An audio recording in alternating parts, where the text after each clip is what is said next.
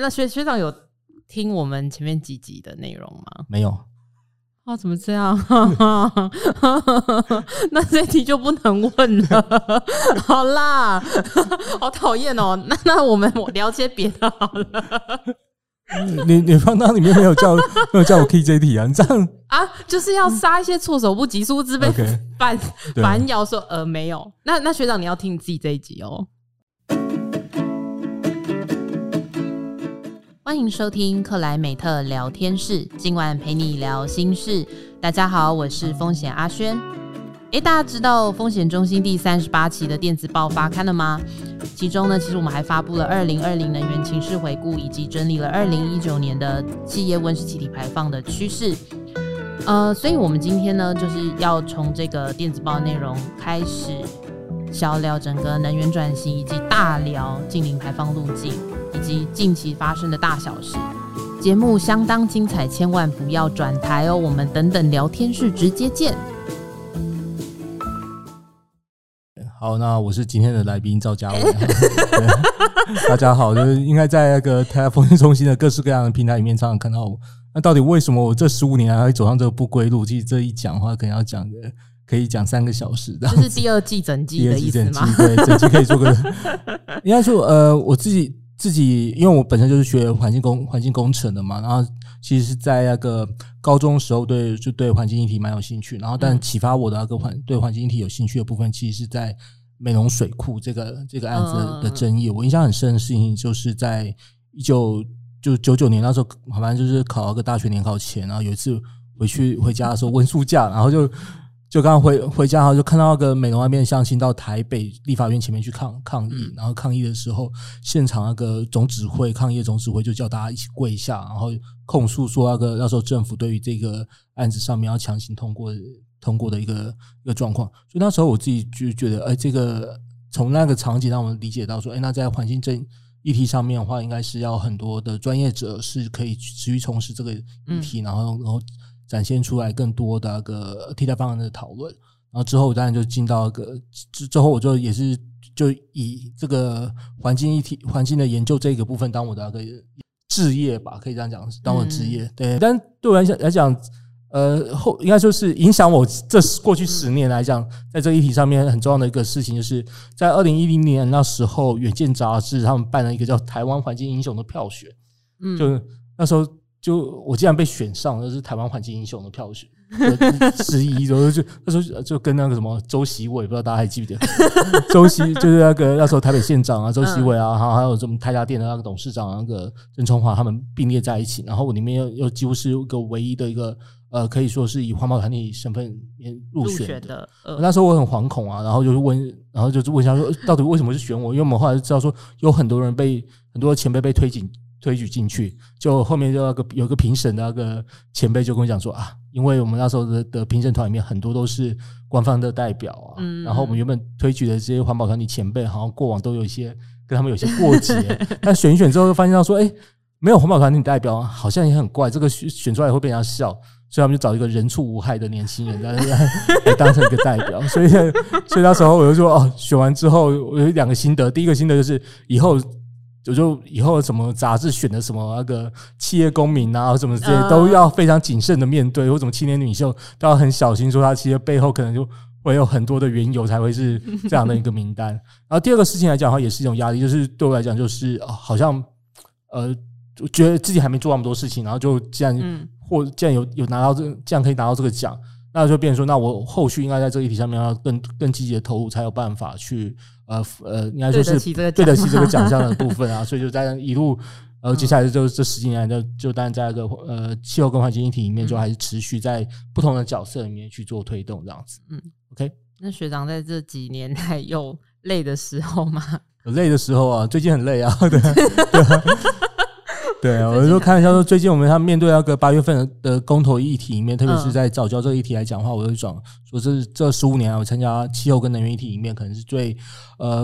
应该说最艰难的一个议题啦，最艰难的一个最艰难的最最艰难的议题，就是因为它本身是牵扯到我们讲说它是环境跟环境之间的一个取舍嘛，嗯，环境跟环环境之间取舍，但是它又是在一个大的大的政治脉络之间之下去做对话，然后就会发现到说，其实大家很多的。终极目标是一致的，但是在这个过程中的一些路径上面，跟时间的决策决策时间里面会有一些落差，所以这时候就会变成说，呃，其实会有很多过往其实是朋朋友，然后朋友的那个呃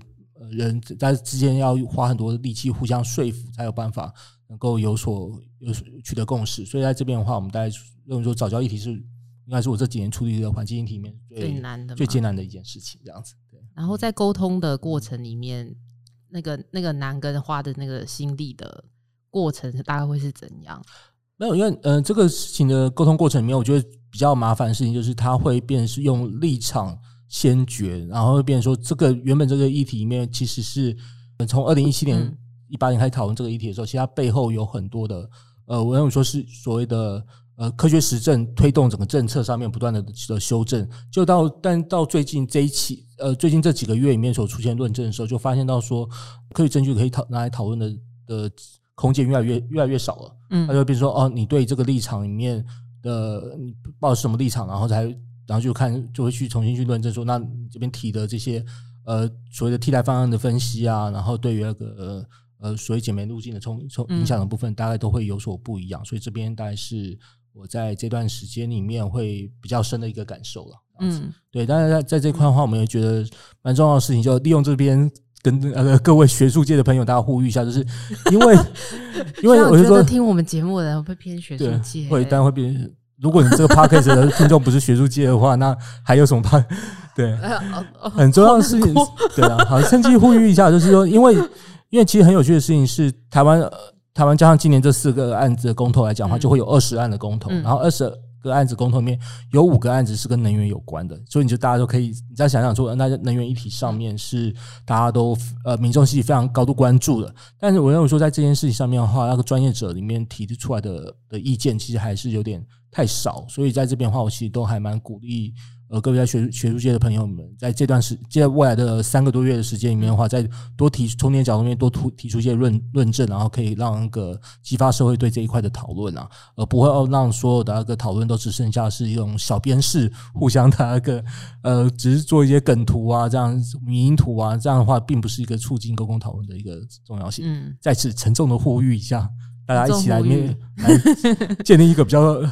就是。总是要公投，那我们就让这个公投前面那个公民审议的阶段里面更为完整，这是我自己觉得很重要的一件事情。好，学长会觉得早教公投的发展会对整个非核减煤的这个进程有有什么样子的影响吗？呃，就是从我的分析来讲的话，就是早教呃这个议题来讲，它就呃牵扯到的。因为说，呃，在最近大家都大家都会把这个早教开发案把它当等同于说，呃，十年前国光石化的开发案呐、啊，或者甚至是说其他破坏海岸的开发案。但这边有很多不有一个很重要不一样的的部分，就是我们今天开发这个天然气接收站，它的终极目的其实是为了要尽可能的减少燃煤发电。嗯，所以这边的话才是我们一直在讲说环境跟环境之间的冲突是什么。而我们在这个时间点里面，我们要去想到一些更好的一些减煤的路径，减煤的路径来讲的话。呃，第三接收站这一个这个接收站的需求信息是很大的，因为你没有办法靠既有的接收站就有有办法去做推动，而在短期里面这一段呃短期里面的那个燃气的那个增加的话，这的确需要一个第三接收站的的供给。那我们在当然在这边的话，我们近期看到个政府提出来新的那个外推外推方案的时候，它如果能够在那个生态冲击影响上面是是更。更为减少，在大家之前关心的所谓的俊生啊这一下的议题都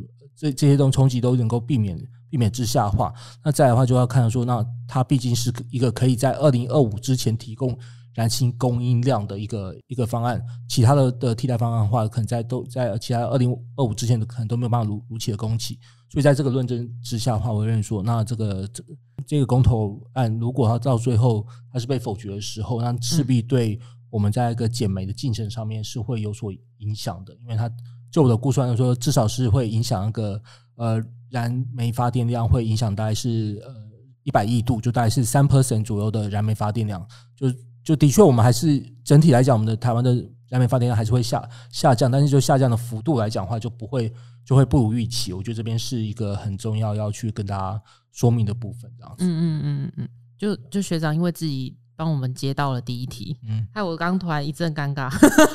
想说，哎、欸，第一题就在这样子乱聊之中结束了，那我们好像就可以来开场。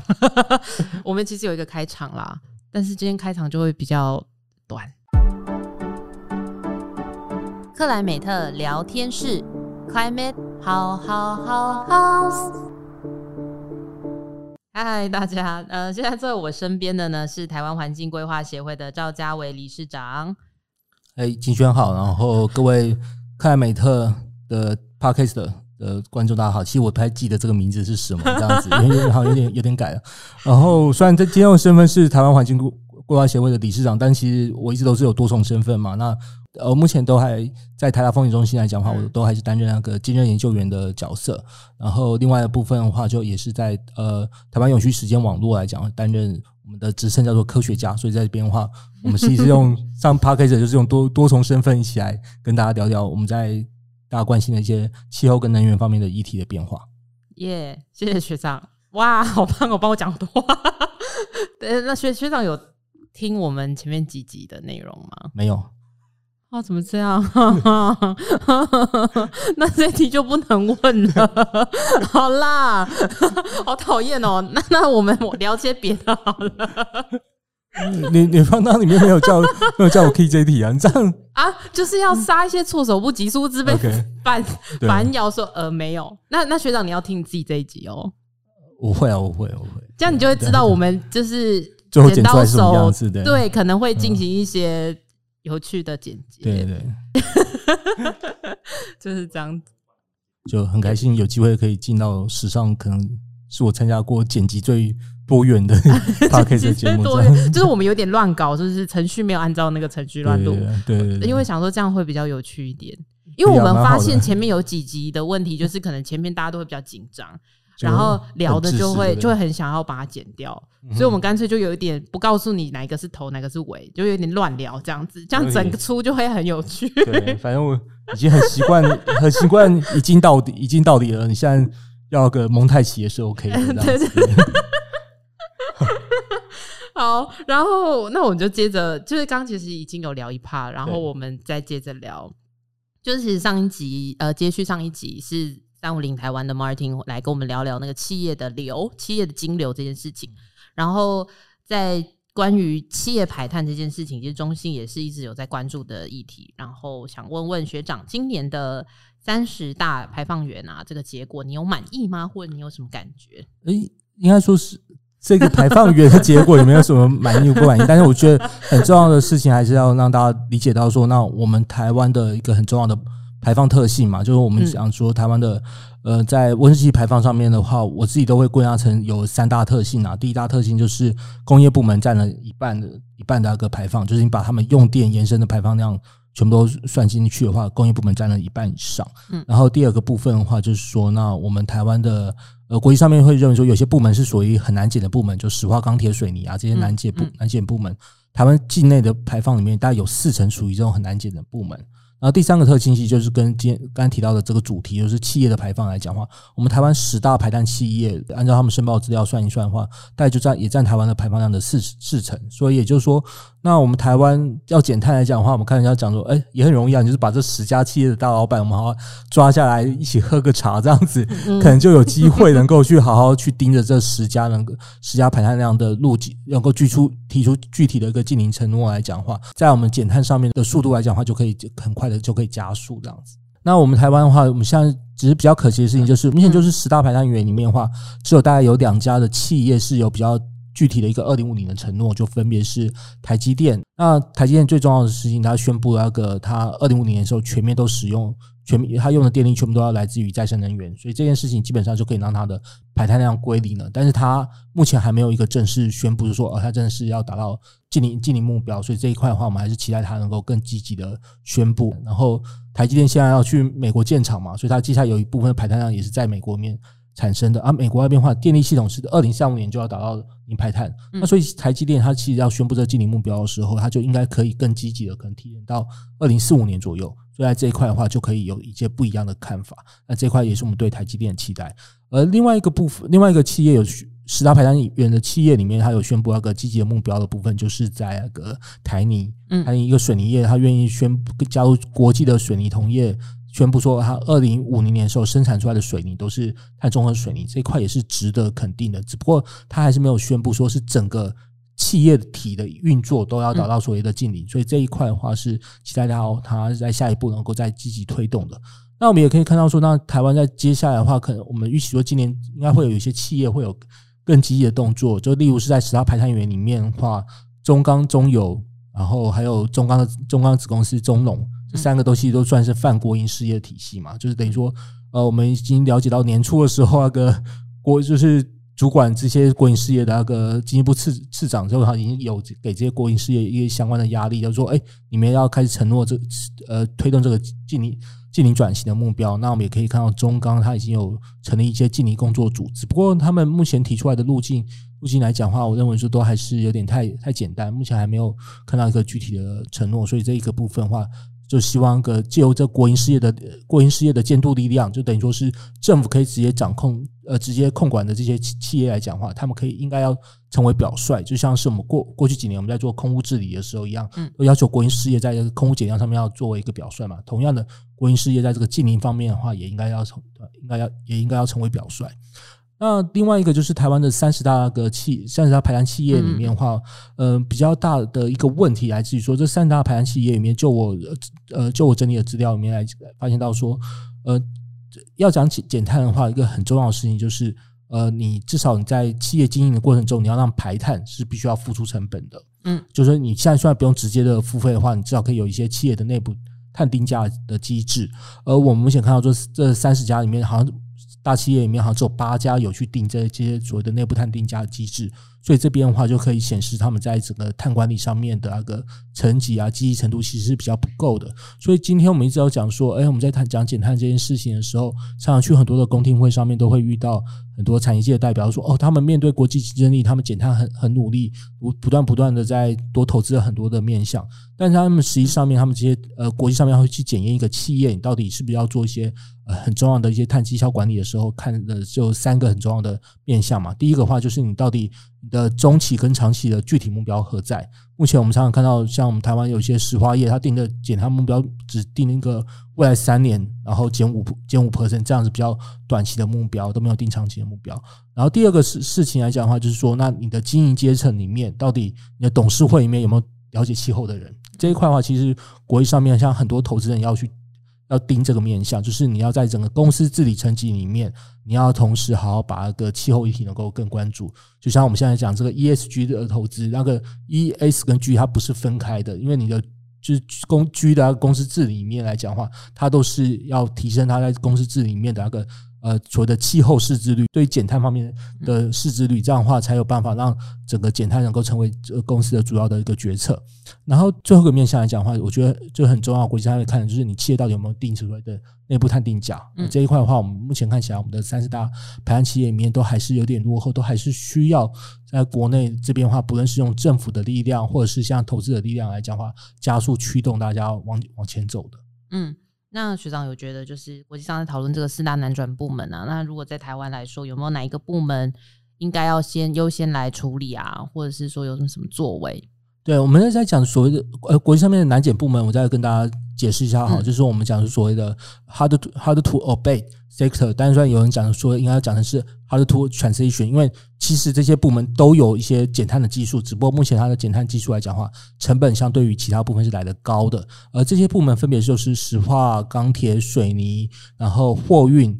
航空跟海运。嗯，所以我们讲说，呃，这几个话，就前面四个，前面四个会算一个国家内部的排碳量，但是国际航空跟国际海运来讲的话，都不会归到任何一个国家的那个排放量里面，所以在这边的话是有不同的的计算。那我们先看台湾这边的话，我们这些所谓石化、钢铁、水泥加上货运，我刚才提到就占了我们的排放量的的四成。嗯、那在这边的话，我目前看到，呃，比较应该说比较对我来讲，认为说比较乐观的事情是什么？就第一个事情是。在呃，一方面钢铁，钢铁的话，因为主要的排放源是啊，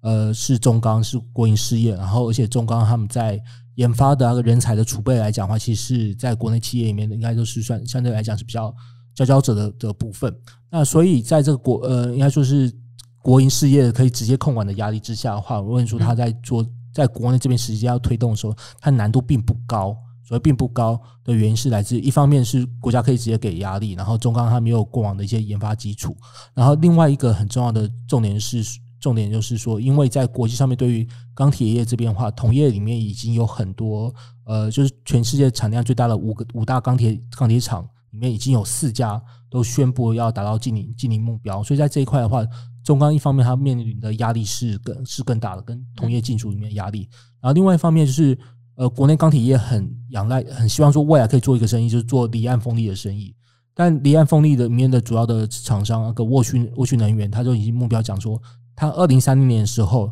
他有一半的钢铁都必须要来自所谓的零碳制成、零碳钢铁制成。所以今天你想要做那个呃离岸风地产的生意的时候，你不不是只。不是只靠所谓的那个呃什么国产化比例的保障，你还是必须要推动你的制程的低碳化，你才有可能达到这样的目标。所以在在这边的话，我们说中钢这一块，他们大概面临到的一个状况是这样，就是一方面呃国际同业。表现更表现得更好了，然后另外一方面，他们在国内又是国营事业可以直接管管制的状况。然后第三个部分的话，就是客户有这样的的需求。嗯，所以在这边的话，其实中钢有一个很关键的决策点，就是他们二零二六年的时候，他们要汰换他们的第二座高炉，就是他们的主要生产设备。他们到底有没有办法在那之前，在未来五年里面，能够像是国际的钢铁同业一样，开始投资这些低碳的那个钢铁制成？所以这个部分就会是非常关键的一个部关键的一个角色。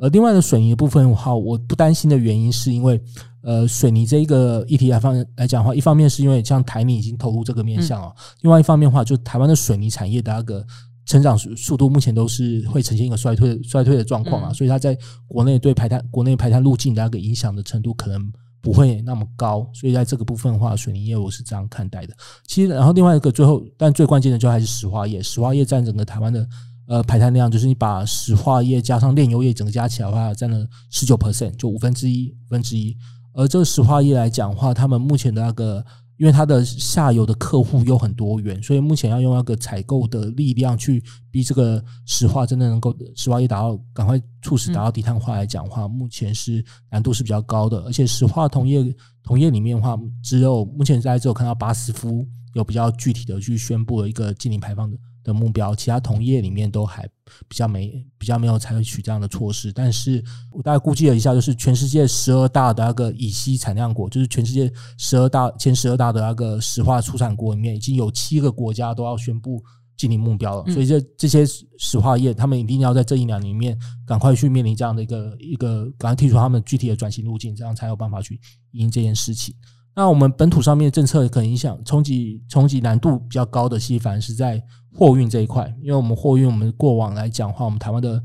货车平均寿命可能都达到十十七年以上，所以他们其实我们台湾的货运里面很多是老老旧货运，然后他们本来就进到一个要汰换的周期。那这边的话，我们就是要看到的台湾走起的时候，就会发现到说，哎，一方面他们要。我们希望把它汰换成一个高呃高效率的柴油车，但是另外一方面的时候，按照国际能源总署的分析来讲的话，我们要达到所谓的减碳路径的时候，十年之后，二零三零年的时候，每十台新的卡车要有三台是电动卡车，嗯，而但是电动卡车这一块的布局来讲的话，我们台湾这边目前好像还没有好好的准备，而这个还没有好好准备来讲的话，当然有两个原因，一个是因为我们台湾很多的卡车可能就是。反正是买买二手的，然后不是，而且很多是跑单帮，就是等于说司机自己靠行的制度，而不是有一个大的车队的制的制度，所以他们要在做这些比较创新的、创新的新的那个设备的投资的时候，那个压力会比较大。所以这一块加这一块的话，从我们过去几年我们看到那个大卡车台湾的争议的时候，就嗯看到一个焦点了。所以这一块真需要整个政府的大量的辅助。而且很，而且甚至是那个我们香港有很多金融业，如果希望能够在为减碳做一件事情来讲的话，我认为说他们对一个电动大卡车这边的话投资提供一些呃专门的贷款来讲的话，都会是我觉得它的价值不逊不逊于说你为一个离岸风力提供贷款，或者是那个会为那个太阳光电案厂提资提供什么样的担保。我认为说大卡车这边的话，其实是也很需要这个呃金融业这边去提供相关相关的协助。那但在大卡车这边的话，另外一个另外一个优势就是我们可以利用土山利用的优势，就是因为我们大部分的大卡车都是进口的嘛。嗯。那我们看到国际上面主要大的几个大卡车的那个车厂，车厂他们都已经陆续要宣布一些开始呃全面电动化的目标。嗯，就像是我们看到说几个欧洲的那个主要的卡车制造商都说一直呼吁说欧盟可以接下来定法规来讲的话，希望能够定成是二零四零年开始都禁售柴油大卡车。嗯，所以这边当他们那边不再生产柴油大卡车的时候，那我们这边的话，呃，要么就是两个结局，一个是我们成为他们剩剩余的柴油大卡车的倾销地，嗯、要么就是说，哎，我们刚好就可以趁势，也可以促进我们的那个大卡车的全面电动化。这时候就要靠我们这些基础设施能够去加以的协助，然后我们的卡车它。主要载重货物来讲的话，都是砂石，然后砂石很多都是公共工程的委托，所以在这边的话，其实都还是一样可以用一些那个公共工程的一些采购、采购规范的的压力，然后促进这些大大卡车在那个呃，不论是目前的话，在这个阶段里面，当然是尽可能把老旧的那个耗油的大卡的柴油大卡车尽可能的赶快汰换，这样可以创造一个减碳跟减少空污的。共同中小，然后再下来的话，就是我们接下来在二零二五之后，就应该要赶快全力的把那个大卡车电动化里面所需要的一些基础设施都可以全面的部件上，所以这边的话都是一个蛮重要的要去推动的事情。嗯，就是借借追追追，然后里面其实有提到那个 SBT 目标，嗯，然后那个时候看到的时候，就是觉得很好，突然突然萌生一个好奇，就是很想来问。学长 提问，就是它的重要性到底在哪里？使得这些就是它的代表性、它的重要性，然后企业为什么会把它作为一个一个目标？科学基础目标的话，它其实最主要的状况是要把原本那个各自企业它自己个别定的一个。第二，减碳目标原本是没有具有可比性的，然后甚至没有一个原则性、原则性的。然后在过往都会被人家讲说，那这样子的话，在不可稽核之下的时候，它会不会有一些漂绿的争议？所以这时候才会有国际上面才会提出这个所谓可呃 Science Based Target Initiative，就是我们讲说科科学基础目标。而这科学基础呢，它当然在这几年来讲的话，又因为那个我们在谈减碳的时候，要说要以 IPCC 二零一八年出的那个一点五度特别报告来作为一个论证的基础，所以它这这时候的的科学基础来讲的话，反而是更指涉性的去强调说，哎，那我们就是科学家告诉我们，就是要想办法要要达到净零嘛。那这样子的话，那你各国的呃各企业的那个减碳目标来讲的话，都应该要去对准这样子的一个一个目标啊。所以在这边的话，这个科学基础目标来讲，它的确是可以改变过往在企业里面再去谈那个减碳目标的时候，原本可能只是呃。呃，只是定一个未来三年五年这种短期的目标，它一口气可以把整个时间轴必须要拉到二零五零年，未来三十年的这个经营布局来讲，光是让企业的投资的思考上面就会有所不一样。然后另外一方面的话，他要。他要大家准备的这些相关的资料、论证资料来讲的话，也可以大规模的提升企业在碳管理上面面所投资的一些人力资源。就你可能不是只是把这个事情丢给那个环安部门的几个年轻年轻的同事来去处理而已，而是你在这边的话，你必须要有整个总经理层级，然后带着部带部门主管，然后跟外部的顾问里面都要一些充分的合作，才有办法去提出这个 SB SBT 这样的目标。但在这边的话，台湾这个。他们在这个推动 SBT 目标的时候，我们当然有一件事情也不要忘，就是 S SBT 目标来讲的话，其实是在国际上面，呃，最近也有一些争议。最近的争议就是之前 S SBT 目标里面的那个呃，其中的一个成员，一个成员他他然后去年辞辞职了，然后就。今年年初的时候，有发一个公开信，批评说 SBT 里面有太多对那个企业在那个有关于一些碳抵碳抵减上面的规则不够严谨啊，然后有很多所谓的那个 SBT BT 里面他们的减量目标的要求不够完整，就是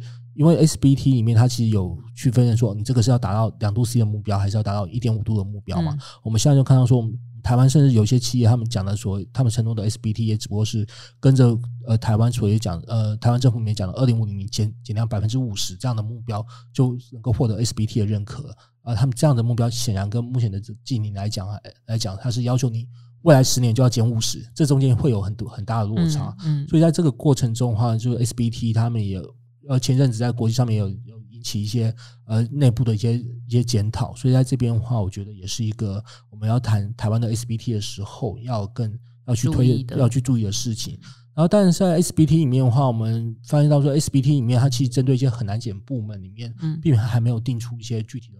具体的目标，像像是它好像石化业的目标一直也都还没有定，还没有定出来。然后再来的话，就是它在。所以在在这再来的话，就我们台湾这边的企业，大部分在谈 SBT 的时候，都是在谈的是那个两度 C 的目标，所以这一块是比较呃，就是虽然有些企业却呼应了，但他们呼应的只是目前我们说是已经是被视为是比较保守的保守的目标了。但再怎么样，我都觉得这个 SBT 这个事情都还是可以提升企业的管理能力。所以我们可以看到说，最近工业局他们在讲说，他们接下来减碳的重点里面的话是要鼓励很，就是说他们辅导我们台湾的一些重要的企业都能够加入 SBT。那在这边的话，我其实也呼吁说，他们应该是目标应该是要把呃三四大。三十大的那个排排碳企业里面，都目标都应该是要这这两年里面逼他们加入 SBT，特别是 SBT 的一点五一点五度，嗯，这样的话其实就可以很很大的一个推进推进效果，因为他们如果加入 SBT 的一点五一点五度的话，那基本上就把台湾的大概是四十五 percent 左右的排碳源大概都有有大规模的削减了，甚至是因为这些 SBT 的要求里面还会要求到一些对供应链啊，对于什么电动车采购上面的需求，所以它不只是处理到所谓的。呃，他自己厂区的直接排放，或者是厂区用电所产生的排放，可能包含就是他们使用这些运具里面所产出产生排放。那这样规范之下的话，它可以让整个所谓的台湾的近邻的转型、转型的基础外基础环境的建构来讲，都会有很很高的帮助。所以在问说的 SBT 来讲，有这样有这么多层的意义，这样子。就是拜登政府上台之后，就是全球好像有一种有有一个企业气候行动的这种。热热潮吗？嗯，然后学长会怎么看待这个热潮？然后他跟台湾的那个关系跟影响会是什么？我反而会反过来讲说，其实。并不是说拜登政府上来之后带动热潮，而是说是在拜登拜登之前，在全球里面在对气候运动上面的热的热潮，就因为三个因素，然后逼得拜登不得不回应。我讲的三个因素分别是：第一个的话就是呃，我们的所谓的低碳技术的成本越来越下降，就是再生能源的成本越来越便宜。像在很多地方的话，那个光电都已经是变成是最便宜的一个能源选项了。所以这个部分就跟我们过往在二零零九那时候哥本哈根会议的时候，甚至是在二零一五年的时候巴黎协议刚签署的时候，那个状况已经有所不一样了。就我们讲说，哎，现在很多事情呃采用比较减碳的选项，它已经不是一个你要多付出成本的行为，而是是它在投资上面也是个划算的行为。而第二个事情的话，当然是很重要的事情，就是它变成一个国际上面的一个用强大的社会压力在谈这件事情。嗯，所以强大的社会压力是什么？就是光是在呃，大家可能熟悉的那个瑞典气候少女 Greta。她最近她的纪录片在台湾上映了，大家有空可以去看一下。那个 Greta 她的呃这些直接行动，然后在二零一九年带起了分别全球有四万人、四百万人，啊不好意思，四百万人跟七百万人的跨国气候大游行。所以当气候这个议题来讲的话，都变成是国际上面在呃政治议程上面的一个关键议题，而不再只是说所谓的次要议题。然后再来第三个部分，就是因为当这个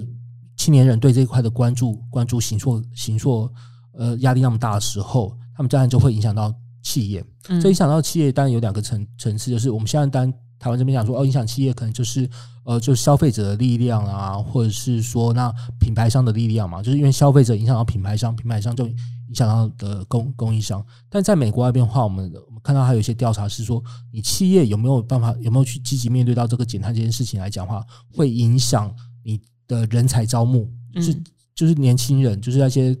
长春长春藤名校毕业的年轻人，他们不愿意去没有一个减碳积极减碳承诺的的企业去工作，嗯，所以变成说，那这样的话，对他们企业来讲的话，也是一个新的一个新的压力来源。然后，甚至是我们有看到像 Amazon 他们，呃，有遇到说他们自他们自己的那个呃内部的员工就组织了一个在内部的气候罢工，去要求 Amazon 来更更积极推推动减碳。所以这时候就变成企业对这个事情要有正面回应，然后。你当一开始你的的资讯业品牌的龙头，然后投投入，然后开始有些石呃石油业者业者像 BP 啊、壳牌壳牌石油这个等于说我们就是仰赖以碳为生的的企业，他们开始要宣布禁零的时候，这时候就把这个谈这个禁零的难难度来讲，一方面把这个门槛降低了，然后另外一方面的话又把这个。呃，社会的那个诉求把它形塑起来，所以就会变成是谈到一个所谓的近邻主流化。那当然，我觉得拜登上台这一块的话，但很大的影响的是，因为美国它还是有很强大的一个政治影响力，所以他在过往四年的时候，他在气候议题上面缺席的时候，就变成说，哎，有些国国家可能就不会那么那么积极。那所以拜登这次上来之后，他也在国内这些民意的要要求之下。要求之下，他再把这个气候议题列成是他重要的呃呃四大市政议程之一，然后就很积极的去要上台之后去建立一个所谓的呃政府间的一个面对气候议题上面的跨政府小组，然后把它把气候议题放到是国安国安的重要议程之中的时候，他们就运用这个影响力去让像是跟美国有很很密切同盟关系的加拿大、日本啊，甚至是韩国都必须要加码去谈这个气候政策目标。嗯，所以在这边的话，我们可以看到那个美国政府这边，他的确在这边。还是有很强大的一些影响力。美国政府，因为它毕竟是很大的一个购买者嘛，嗯，他们像拜登，他们像他们就在在提，就是说他们要怎么运用政府的一个公共采购的力量，然后像是他们买的车，全部都要开始买买电动车，然后甚至是他要所有公共工程里面，他们要去指。他们要跟那个加拿大一起去成立所谓的公共工程里面的零碳采购联盟，这些部分的话都会在进一步让所谓的钢铁业跟水泥业都必须要进一步的低碳呃低碳化，甚至承诺经营目标才有可能是呃取得这些公共工程，所以这变化都会有一个蛮强蛮强烈的因素。那但对台湾来讲的话，我觉得我们观察到的事情就是真的是在呃过去几年，我们我们这些呃就是我们在学界，然后在民间团体大家讲讲破头，再把一些。Greta 这些对于气候变迁的倡倡议啊，看到这些那些游行的的的事情，然后甚至是去年台湾也办了那个气候游行嘛，我就看一下讲说，在去年疫情里面，我们可以办一个八百人的游行，已经是亚洲最多了。但在这边的话，我们好像都一直没有办法把气候议题能够拉到所谓的呃在政治议程之上。嗯，但在这半年来，就是拜登拜登政府这政府那个等于当选之后，就发现到说，哎，这个气候议议程这件事情已经不再只是环保署在谈了。嗯。而是是国安会、国安体系，他们都要开始要谈谈谈论这个议题。虽然我们一直觉得，哦，他们谈的议题好像一直都没有到到点，然后或者是说，我们的整个呃台呃就是台美外交里面重要的一些幕僚里面，好像一直没有看到他们有提升他们的所谓的，我自己讲的说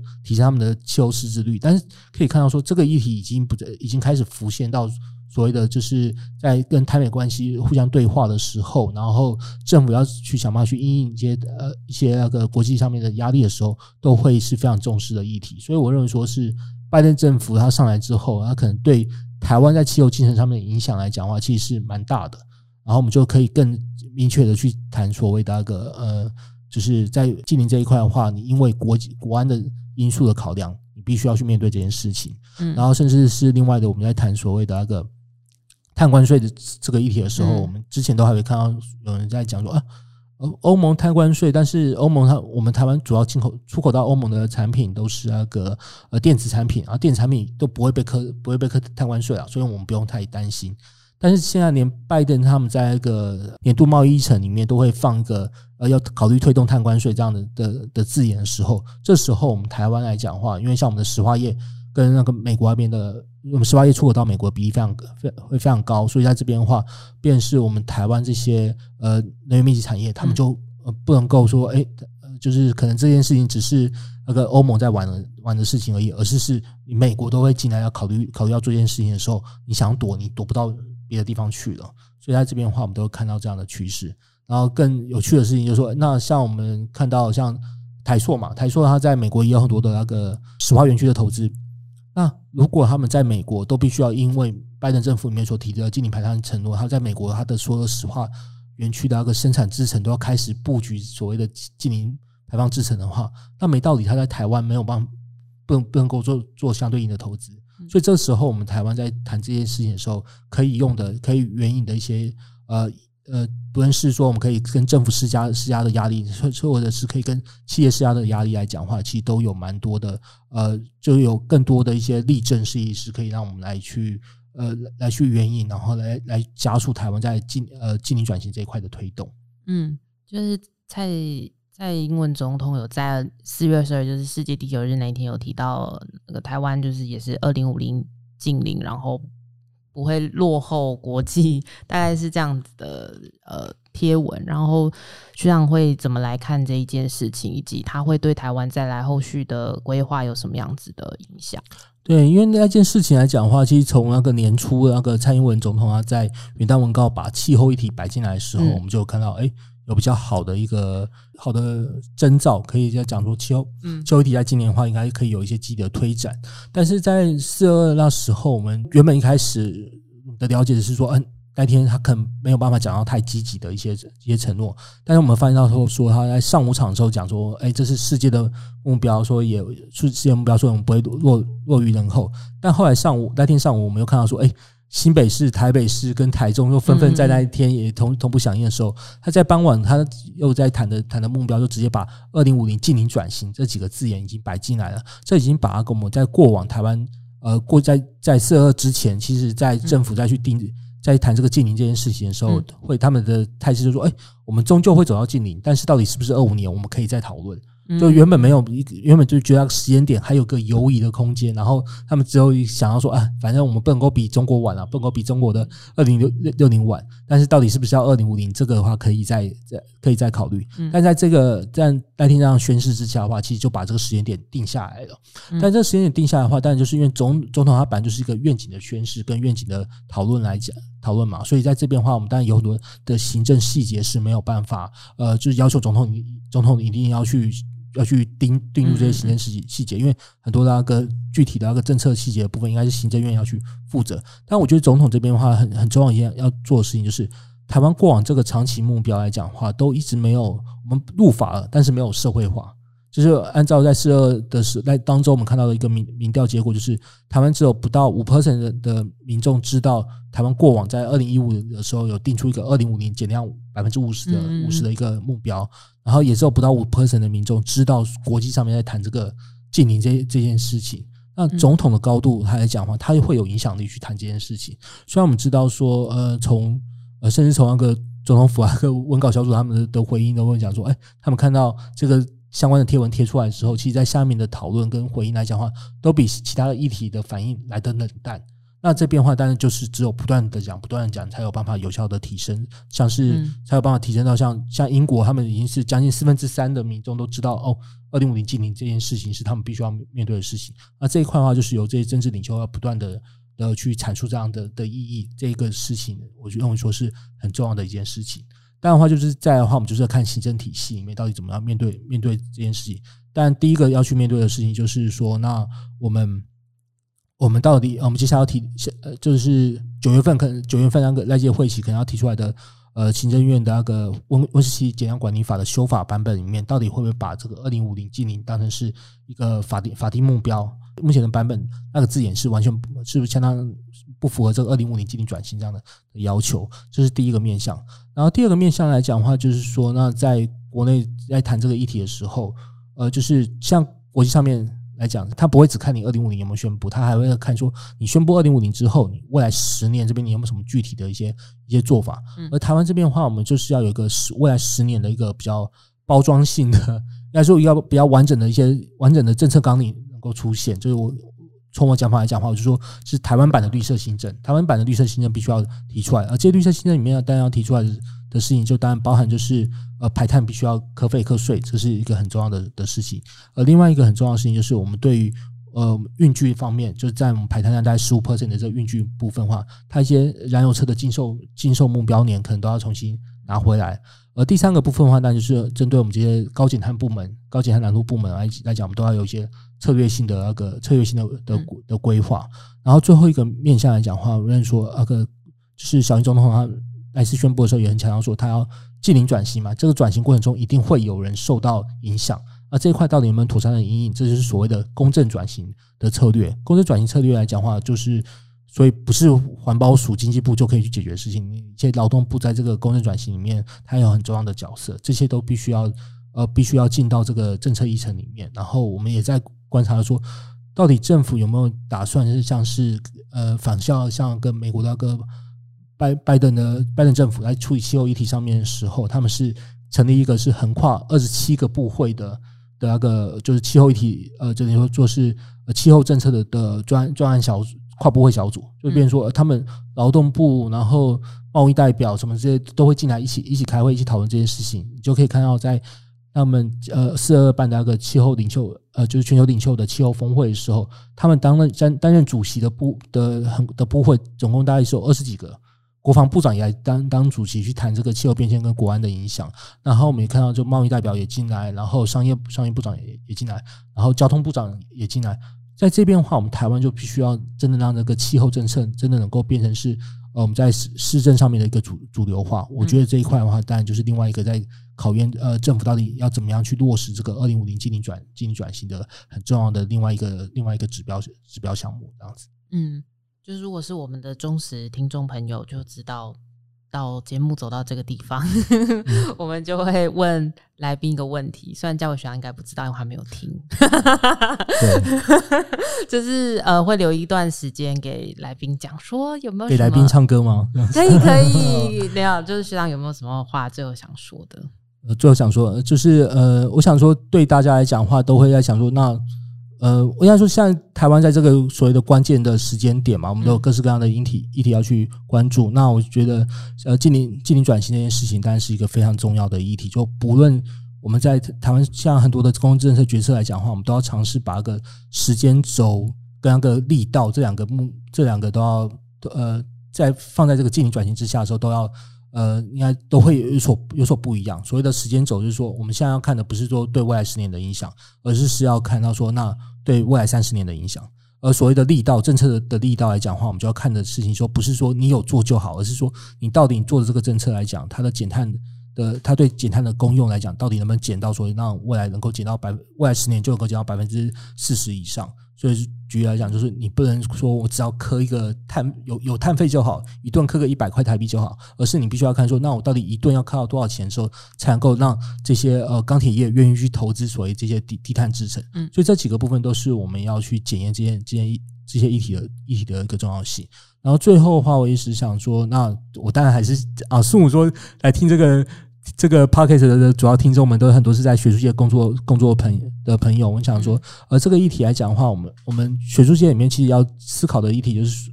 思考的议题就是说，这个净零转型这这个议题来讲的话，我们是要把台湾这边没有所谓的气候怀疑论这样的的状况，但是我们过往有很多所谓的气候行动延迟论，就是觉得减碳不用马上做，我们可能还有时间可以好好因应。而这个中间来讲，我们该怎么样去建立一些更正面的的论述，把减碳对各个面向的一个这的综合综合效应，让它能够从呃不是是个人的。道德呃，个人的道德选择，然后能够把它再化约成一个所谓的社会集体行为行为改变，然后或者社会集体一个意意识的一个展展现，甚至是我们讲说要能够把它再提升到所去把它提升到论述到城市我们的所谓的台式台湾价值里面的一环，像我们过往我们谈讲说呃，就是自由、民主、平平等这些是我们的台湾价值的的一环嘛。那我们讲说这个呃，你就是面对气候危机，然后。呃，去追求永永续的整个整个经济形态，这也应该是我们台湾价值的一环。这个部分都是我们应该学着这边的朋友们，在未来十年里面，大家都值得非常值得大家去努力努力的地方。所以，我大家先有先讲到这边。好，最后就非常感谢嘉伟学长加入我们今天的聊天室，跟我们分享这么多的内容。然后没有感性一点的告别吗？没有感性一点啊？要怎么感性一点？